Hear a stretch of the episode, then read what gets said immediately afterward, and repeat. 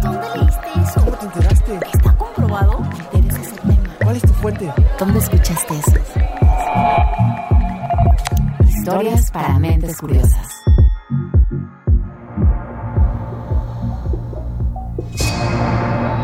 ¿Cómo es tu relación con el ejercicio? ¿Es una actividad que está totalmente incorporada en tu vida diaria? ¿O eres de los que les gusta pero nunca tienen tiempo? ¿O de plano te choca? Bueno, no importa, pon atención porque lo que te voy a platicar en este episodio te va a importar y mucho. Y es que no es exagerado decir que el ejercicio puede cambiar tu vida por completo. ¿No me crees? Checa la historia de Ricardo. Mi nombre completo es Ricardo Paladés Peñalosa y actualmente soy entrenador. Eh, soy un atleta retirado y, doy masaje deportivo. Entonces entreno en muchos lados y este y ese es mi, mi trabajo. Antes practicó de todo: box, alpinismo, tenis, y de repente descubrí que, que el maratón era muy importante, la carrera de, de, correr era muy importante para mí. Y descubrí eso, el secreto de, de ser corredor. Sucedió por azar, pero fue un hallazgo afortunado. Y trabajaba en un taller mecánico, fui el limpiador de taller, luego fui el lubricador, fui subiendo descanso cada vez más. Iba desde mi casa corriendo al taller y de regreso y entonces, este, pues me empecé a dar cuenta que yo era buenísimo para, para correr. Un día simplemente lo supo. Ese sería su destino. Alguna vez le dije a la mamá del dueño que me iba a dedicar a correr y me decía que estaba loco, que de ahí no iba a vivir para nada. Eh, no fui la élite del deporte, pero fui a un deportista competitivo. Y desde entonces lo que Ricardo siente cada vez que corre no se compara con nada. La gente se va enamorando de, de la carrera. Es un concepto de, de vida. Ya te ayuda en todos los aspectos. Al estrés, a la psicología, que de repente tienes algún problema trabado en el trabajo. Y, y, este es como, como tu psiquiatra, el, el deporte. Sí, nos lo han dicho una y mil veces. Pocas cosas pueden beneficiarnos tanto como el ejercicio. Pero, ¿en qué consiste exactamente y por qué genera tantos efectos positivos? ¿Funciona si solo lo hacemos los fines de semana? ¿Cuenta como ejercicio sacar a pasear al perro? ¿Es cierto que el mejor ejercicio es el de tipo aeróbico? ¿Y qué pasa si no me gusta? Son dudas genuinas que tal vez tengas. Aquí las vamos a responder mediante testimonios, explicaciones y por supuesto la evidencia científica más actual. Yo soy Karina Rodríguez, editora de Tech Science, el proyecto sobre investigación y ciencia del TEC de Monterrey. Me da mucho gusto compartir contigo este episodio de Historias para Mentes Curiosas, porque yo también soy corredora y fan del ejercicio. Este podcast te será muy revelador y útil si deseas cuidar tu estado de salud en general, si quieres mejorar tu desempeño en la escuela o el trabajo y si estás lidiando con algún trastorno de salud mental como depresión o ansiedad. Así que, en sus marcas, listos, fuera. Actividad física es cualquier movimiento que nosotros realicemos, ¿sí? Puede ser salir a pasear al perro, eh, el hacer eh, actividades dentro de tu casa, o sea, todo esto es actividad física. Acabas de escuchar a la doctora María Luisa Ballí. Ella es profesora de la Escuela de Medicina y Ciencias de la Salud del TEC de Monterrey, así como especialista certificada por la American Board of Lifestyle Medicine en el Hospital Zambrano León de TEC Salud. Si yo me fuera como el nivel más básico, o sea, el no hacer nada es el sedentarismo, ¿verdad? O sea, alguien que está en cama postrado es sedentario alguien que se mueve, que hace, por ejemplo, que limpia su casa, que eh, va a la cocina para hacer el quehacer, que, o sea, hacer su comida, o sea, que se mueve, ¿verdad? Eso es realizar actividad física. Y hacer ejercicio es ir un peldaño más arriba. Es una actividad planeada, o sea, está estructurada, por decirlo así, y tienes algún objetivo. Por ejemplo, yo voy a clase de spinning tres veces a la semana durante 45 minutos, ¿no? O realizo eh, un trote o una caminata durante 45 minutos, eh, cinco veces a la semana, ¿ok? Entonces eso ya nosotros le llamamos ejercicio físico. Mucha gente lo hace para bajar de peso o tener cierta figura, pero el investigador David Reichlen de la Universidad del Sur de California considera que es una cuestión evolutiva. Después de observar por años a los Hadza, una tribu de cazadores-recolectores que vive en Tanzania, la conclusión de Reichlen es que nuestros antepasados se mantenían naturalmente activos cuando buscaban comida o agua, y dado que nuestro estilo de vida cambió radicalmente, tuvimos que hallar otra forma de quemar energía, el ejercicio. Todo el esfuerzo que requería desplazarse, cavar, cargar y demás era cosa de supervivencia, no una elección deliberada como lo es hoy subirnos a una caminadora del gimnasio. Esto le dijo Reichlen a la revista Sapiens en 2020. El ejercicio físico va pues, muchísimo más allá que la parte que nos pueda brindar como la parte estética de tonificar, ¿verdad?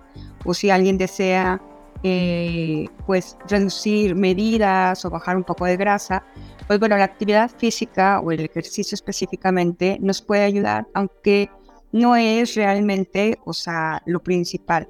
Realmente tiene numerosos, o sea, beneficios sabemos, y la literatura nos los da, eh, nos ofrece mucha evidencia acerca de eso, porque tiene beneficios que impactan a todo el cuerpo. Estamos hablando literalmente de todo el cuerpo. Tanto desde la parte física como desde la parte también mental.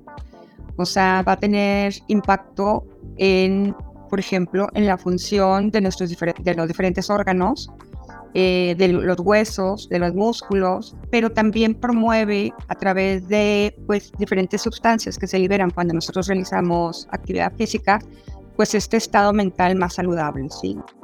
Volvamos a la historia de Ricardo Valadez. Yo me retiré como a los 57 años de competir, pero llevo más de 30 y tantos años de, de correr. Y actualmente llevo como 7 años dedicándome al 100% a la gente. Inclusive, en un momento dado, fue entrenador en reclusorios y centros penitenciarios. Y clases como casi seis años, reclusorio norte, reclusorio sur, oriente, penitenciaria de Santa Marta, Isla, penitenciaria de Pepa y menores infractores. Y de repente un amigo en, la, en la, penitenciaria de Santa Marta, Catitla, que fue muy mi amigo, me dice, oye, Valadez, este, pues el director está muy contento porque pues quedan bien mancitos. Entrenar allí al equipo de fútbol americano de los perros rabiosos de Santa Marta, imaginas, con el nombrecito se dice todo. Ricardo también se acuerda mucho de algo que le comentó una mujer en uno de los reclusorios femeninos. Me decía que en el momento que yo llegaba se sentían libres por, por la activación física que teníamos. En esos momentitos, en la hora, hora y media que estaba con ellas, se sentían libres porque se les perdía un poco eh, el concepto de estar encerradas. Es que lo que le hace el ejercicio a nuestro cerebro es sorprendente.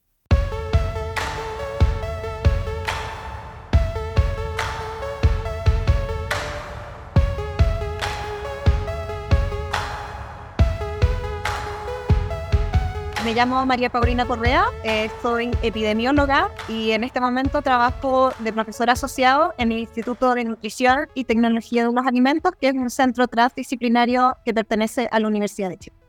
Cuando le preguntamos a esta investigadora cuál es el tipo de ejercicio que más beneficios conlleva, nos contestó lo siguiente. La mayor cantidad de evidencia tiene, eh, apunta a que serían ejercicios que fortalecen la capacidad cardiorrespiratoria, ¿ya? Pero eh, eso tiene que ver un poco también con, eh, con el diseño de los estudios. Es mucho más sencillo generar un entorno científico controlado en una intervención que es cardiorrespiratoria, ¿ya? porque rápidamente tú empiezas a notar los efectos fisiológicos eh, en cosa de días. En cambio, una, una, una intervención donde lo que apuntas es a mejorar la, la funcionalidad muscular, tarda muchas semanas en dar los primeros resultados. Todavía no hay un cuerpo de evidencia científico sobre el ejercicio muscular que sea de la misma magnitud que el ejercicio cardiorrespiratorio. Pero ya comienzan a surgir pistas. desde el punto de vista cognitivo hay una cosa clave en el ejercicio muscular y que cuando tú tienes un músculo que es de buena calidad, que es funcional y que hace su trabajo, eh, el músculo empieza a liberar una serie de marcadores que se llaman mioquinas que tienen un efecto antiinflamatorio. Y una de las cosas que primero se desinflama cuando se liberan estas mioquinas es precisamente el cerebro.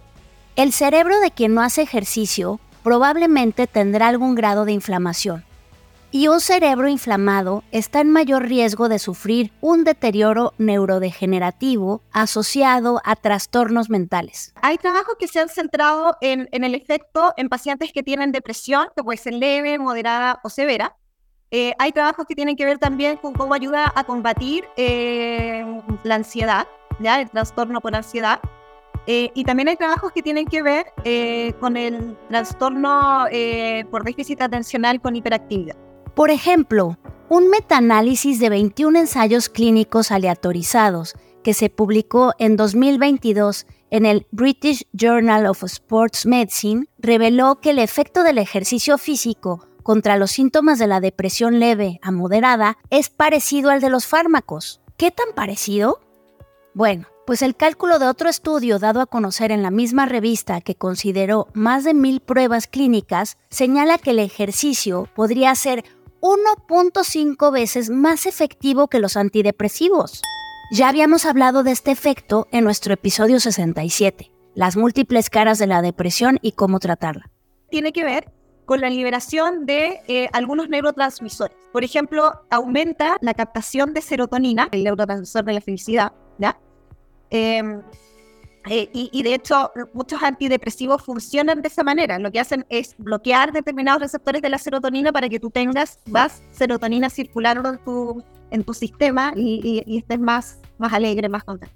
Ojo, si estás en tratamiento farmacológico por un diagnóstico de depresión leve a moderada, no significa que puedas abandonarlo por los resultados de este estudio.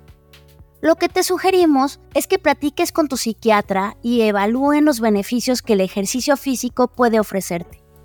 En relación a la ansiedad, lo que se ha visto es que cuando los pacientes son capaces de internalizar las sensaciones que les produce la actividad física, es decir, cómo voy respirando, cómo va aumentando eh, mis latidos del corazón, cómo va subiendo mi temperatura corporal, uno logra prestar atención y hace un poco de esto que se llama mindfulness, de esto de atención plena. Y ese proceso de atención plena ayuda a reducir toda la angustia y la desesperación, que es una característica súper habitual de, los desórdenes eh, por trastorno de ansiedad. La clave aquí es que practiques ejercicio con regularidad.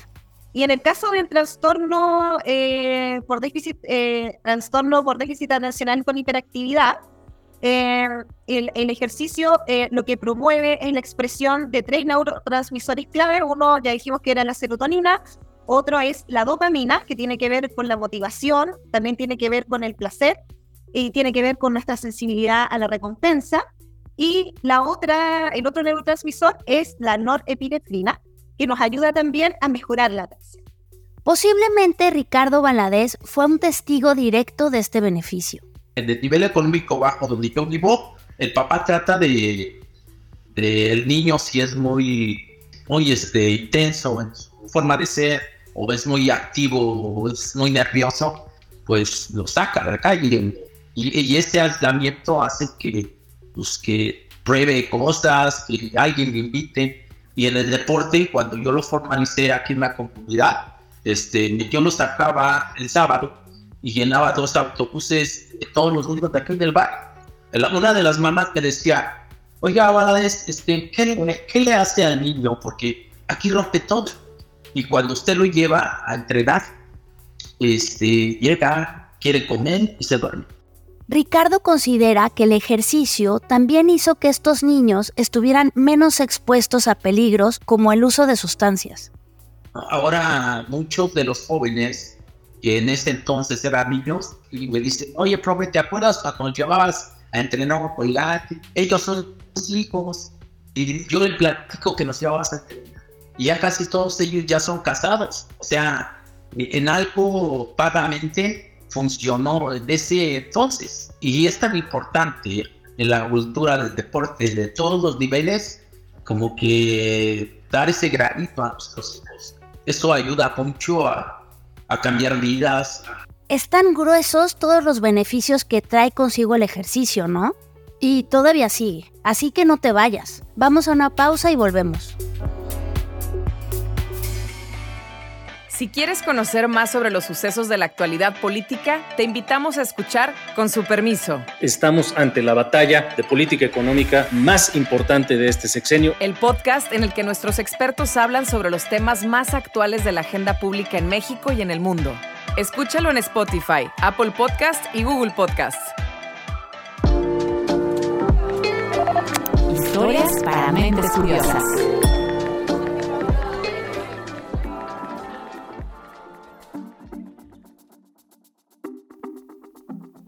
Gracias por continuar en Historias para Mentes Curiosas. Hemos estado conversando sobre los mil y un beneficios del ejercicio físico y espero que a estas alturas estés convencido de que lo peor que puedes hacer es quedarte echado en un sofá o ignorar el despertador por la mañana y saltarte esa corridita matutina. Pon mucha atención en el siguiente caso.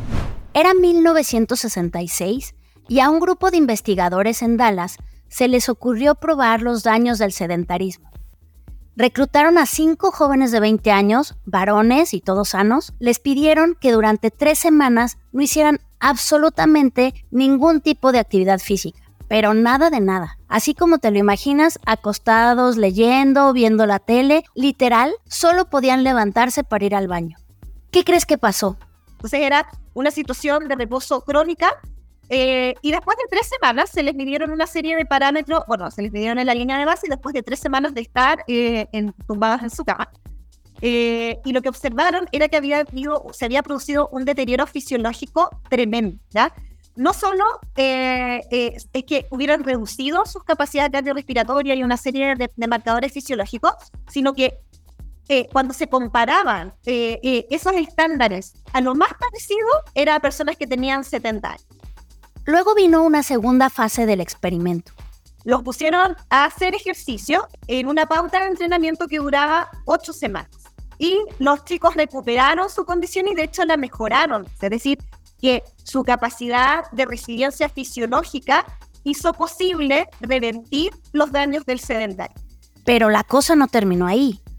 30 años después, a mediados de los años 90, volvieron a contactar a estas cinco personas, ya que a esas alturas tenían 50 años. Esta vez no hubo eh, acuéstese tres semanas y, y veamos qué pasa después, sino que lo que se hizo era que, sabiendo que ya habían envejecido y que por lo tanto había algunos parámetros que se habían deteriorado por el paso natural del tiempo, eh, se propuso una intervención de seis meses con ejercicio moderado y con una variedad también de, de, tipos de actividad física.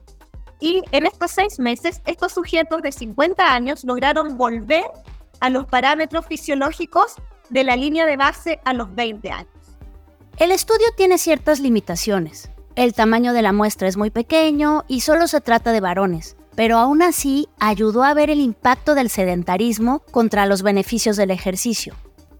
En el Instituto de Nutrición y Tecnología de los Alimentos de la Universidad de Chile, donde trabaja Paulina Correa, están llevando a cabo una investigación así de interesante, pero en la ciudad de Santiago. Porque había evidencia que mostraba que eh, el ejercicio tenía efectos beneficiosos en la función cognitiva y a raíz de eso, lo quisimos aterrizar a, a, una dimensión bien específica en la función cognitiva que tiene que ver con el rendimiento escolar. Su intención desde el principio fue reunir pruebas contundentes que apoyaran la promoción de la salud. Cuando uno hace promoción de salud, sobre todo a nivel de niños y adolescentes, eh, que tienen que hacer ejercicio porque si no eh, de manera temprana, y esto temprano es a los 40 años, van a debutar con alguna enfermedad crónica tipo diabetes o, o hipertensión arterial, la verdad es que un niño o incluso a sus padres no le hace mucho sentido porque, no sé, pues si tiene 7, 12 años y estamos hablando de 40, 50 años, eso todavía queda mucho en el tiempo.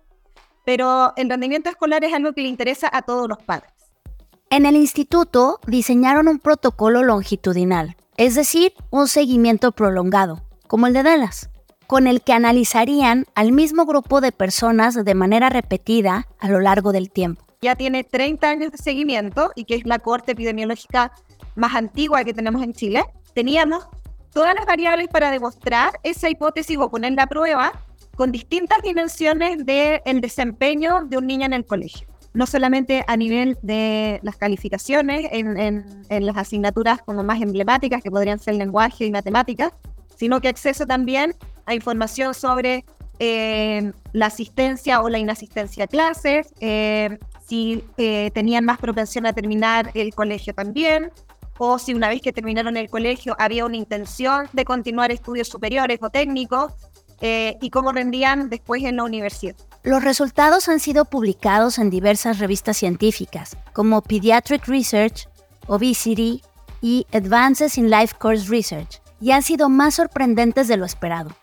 En todos los casos encontramos que había una relación que era bastante potente entre el ejercicio eh, y ese rendimiento medido eh, en todas esas dimensiones que te comentaba hace un momento. Y de hecho vimos que también el ejercicio tenía una relación que era independiente a otras variables que habitualmente inciden en, en el rendimiento escolar, como puede ser la educación de los padres, el coeficiente intelectual de los padres, la calidad del colegio o el nivel socioeconómico. ¿ya? Esas variables también influyen, pero el ejercicio tiene un efecto que es independiente de aquellas otras variables. Cuando vieron de cerca los datos y los compararon con la neurociencia disponible hasta el momento, todo cobró sentido. Y es que estaba claro que el ejercicio actuaba concretamente sobre tres procesos clave para el aprendizaje. Revisemos cada uno de ellos. Neurogénesis, es decir, la capacidad de generar nuevas neuronas y restaurar las que por alguna razón no están cumpliendo su función. Antes se pensaba que uno nacía con un número limitado de neuronas y como eran muchas, a medida que estas neuronas iban muriendo, había otras que las reemplazaban. Pero ahora sabemos que no, que en realidad tenemos esta capacidad de generar nuevas neuronas y de hecho eso se ha observado en personas adultas mayores que hacen ejercicio. Expresión de neurotrofinas, o sea, proteínas que favorecen la supervivencia de las neuronas. La otra cosa también que nos hacía sentido eh, en, esta, en este impacto positivo eh, en, el rendimiento escolar era que promovía la expresión de eh, una neurotrofina muy específica, que es el factor neurotrófico derivado del cerebro, que por un lado protege las neuronas y por otro lado les permite especializarse en determinadas funciones y eso se eleva notablemente en los sujetos que son físicamente activos. Formación de nuevas conexiones dendríticas, por donde se transmiten los impulsos nerviosos. Y eso mejora, por supuesto, la, toda la, red de comunicación neuronal, genera sinapsis que son mucho más potentes y ayuda a fortalecer una, una condición que es esencial para el aprendizaje, que es la consolidación de la memoria. A ver, piensa rápido. ¿Cuánto es 6 por 8? 48. El que recordemos las tablas de multiplicar que aprendimos en la infancia es gracias a esas conexiones dendríticas. En alguna parte de tu memoria eh, de largo plazo que está alojada en el hipocampo, quedó alojada esta información y cuando te hacen la pregunta, eh, tu corteza cerebral rápidamente lleva en la Corte Santiago. Ahora estamos haciendo un, estamos desarrollando un proyecto de investigación científica donde es para el aprendizaje eh, se ve favorecido en, en sujetos que se exponen de manera crónica al ejercicio. Otro efecto impresionante del ejercicio ocurre en los telómeros. Los telómeros son secuencias de ADN que están en los extremos de los cromosomas y su función es impedir que estos se rompan o dañen. Las personas que hacen ejercicio suelen tener los telómeros más largos, lo cual se traduce en una especie de juventud biológica estamos estudiando a personas que ahora tienen entre 30 y 35 años, pero que han tenido obesidad y que han sido sedentarias desde que son niños. Y nuestra hipótesis es que esta, esta obesidad prolongada y este sedentarismo prolongado acelera el ritmo del envejecimiento. Una de las variables que Paulina Correa y sus colaboradores están evaluando es la longitud telomérica. Pero le estamos pidiendo otros marcadores también eh, que tienen que ver con marcas en nuestro ADN, que ahora es el estándar más, eh, más preciso para medir la edad biológica de una persona.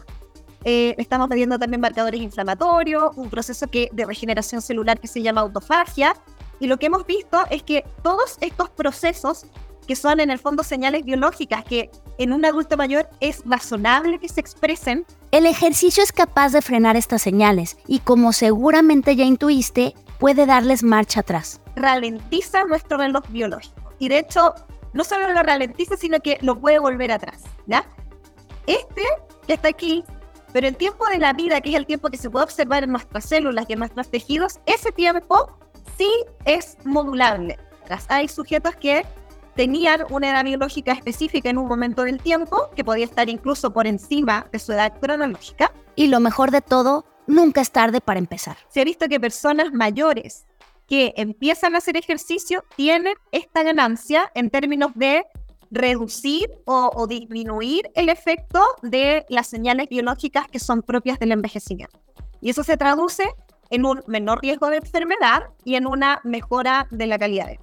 Pero si nunca has sido muy deportista o de plano no te gusta o si solías hacerlo pero lo abandonaste hace mucho tiempo, te estarás preguntando, ¿y ahora cómo doy el primer paso? Al regresar de la pausa te daremos varios consejos que pueden ayudarte a agarrarle el gusto y llevar tu propio ritmo. Cuida tu mente. Los expertos del TEC de Monterrey brindan herramientas y consejos para potenciar una vida positiva. ¿Por qué nos es tan difícil a veces perdonar? Un programa con ejercicios y rutinas para ayudarnos a cultivar una vida plena. El perdón es una elección. Escúchalo en Spotify, Apple Podcast y Google Podcast. Historias para mentes curiosas.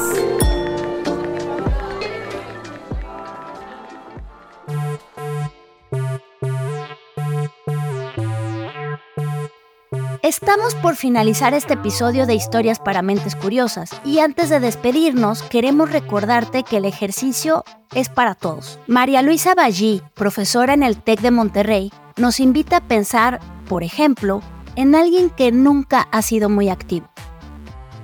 Y ahorita lo que se ha buscado es que la gente sea físicamente activa, primero que nada. O sea, es decir, evitar el sedentarismo, que se mueva, por ejemplo, dejar el carro un poquito más lejos, o sea, caminaste. ¿Cuenta eso? Claro que cuenta.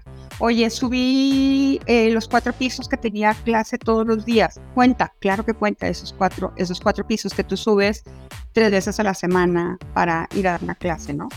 Con el tiempo irás subiendo de nivel y llegarás a lo que se recomienda como un estándar. Actualmente lo que se recomienda y lo que aparece en las guías, tanto por ejemplo como en la American Heart Association o la Organización Mundial de la Salud, eh, son un mínimo para los adultos de 150 minutos de actividad aeróbica moderada a la semana, que vendrían siendo 30 minutos cinco veces a la semana, y 75 minutos de actividad intensa por semana, en donde también incluyas dos días de, trabajo de fuerza muscular. El ejercicio moderado es aquel que te permite hablar mientras estás realizándolo. Sube la temperatura de tu cuerpo y lo percibes tal vez hasta el pecho, el cuello, pero todavía no lo notas en el rostro. Y tu sudor se concentra en los pliegues, como las axilas o las ingles. Eso es moderado, pero si empieza el sudor a acumularse en la espalda o en la parte delantera del abdomen, quiere decir que el ejercicio es intenso. ¿Qué pasa si no puedes hacer ejercicio los cinco días de la semana recomendados? Esto responde Paulina Correa. Que antes estaba esta leyenda urbana de que el deportista de fin de semana era lo más nocivo del mundo mundial para la gente. No se trata obviamente de, que una persona que, ha sido tradicionalmente sedentaria de repente se ponga a correr una maratón o, o, a jugar un partido de 90 minutos de fútbol. Pero sí está, hay cada vez más trabajos que muestran que eh, a lo mejor concentrar eh, tu actividad de, ejercicio en uno o incluso los dos días del fin de semana tiene los mismos efectos cognitivos y físicos. Si todavía tienes dudas, no sabes qué disciplina elegir o quieres alcanzar un objetivo concreto, como correr medio maratón o reducir grasa corporal, entonces acude con un preparador físico, quien te puede ayudar a encontrar el balance personalizado entre tres actividades fundamentales. Ejercicio aeróbico, fuerza y resistencia y flexibilidad. Es muy importante tener un balance o un equilibrio en lo que nosotros realizamos. Eh, sabemos que está la parte de la actividad física, que es la aeróbica, ¿no? O sea, el correr, hacer anteriormente aeróbica, spinning, pero se sabe que la actividad actualmente que nos da grandes beneficios es la parte de la fuerza y la resistencia. O sea, actualmente sabemos que tenemos que incluir dentro de nuestros programas de actividad física o de ejercicio que hagamos, tenemos que incluir la parte de la fuerza y la resistencia. Es decir, el trabajar con eh, mancuernas, con, o sea, eh, podría ser con pesas. Y no te olvides del tercer componente, la flexibilidad. La flexibilidad es una aptitud física, ¿sí? O sea, es, una aptitud que a veces nacemos ya con alguna mejor capacidad que otra. O sea, eh, dos personas ahorita que no hacen nada, se les hace la prueba de flexibilidad y alguien es más flexible que otro. Y es porque ya eh, eh, así nacimos, o sea, lo tenemos innato. Pero hay que trabajarla porque también se va a perder. La flexibilidad se pierde y es muy importante porque eso nos ayuda, por ejemplo, a evitar caídas, nos ayuda a evitar lesiones si estoy jugando fútbol, si yo corro, si cualquiera. La flexibilidad nos ayuda a evitar las lesiones. Entonces es muy importante también agregar eh, ejercicios que incluyan eh, la flexibilidad. Confía en la ciencia. El esfuerzo y la perseverancia darán sus frutos. Tiene también beneficios para la prevención de la pérdida de masa muscular, que esta es una epidemia actual que eh, es ocasionada por el sedentarismo. Nosotros a partir de que cumplamos 30 años vamos a ir perdiendo naturalmente músculo. Entonces, si nosotros no lo trabajamos este, para conservarlo, lo vamos a ir perdiendo. ¿Y qué pasa si yo pierdo masa muscular? Pues pierdo esta fuerza para movilizarme, para ser independiente. En resumen, hacer ejercicio es una apuesta a la calidad de vida. Deberíamos asumirlo igual que comer todos los días o dormir cada noche.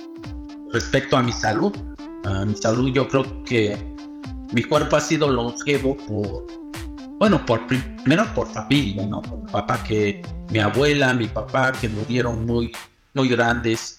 Y sobre todo, yo siento que si yo dejara de hacer ejercicio, a lo mejor sí me enfermaría. Me he sentido muy bien, no tengo problemas de hipertensión. Voy a cumplir 64 años, no, no dejo de correr. O sea,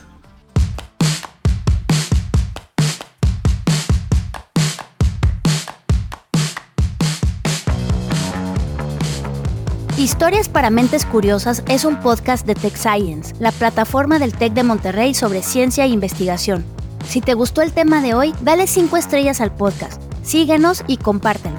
Estoy segura de que también disfrutarás nuestro episodio 51, Alimentación Inteligente, del laboratorio a tu mesa.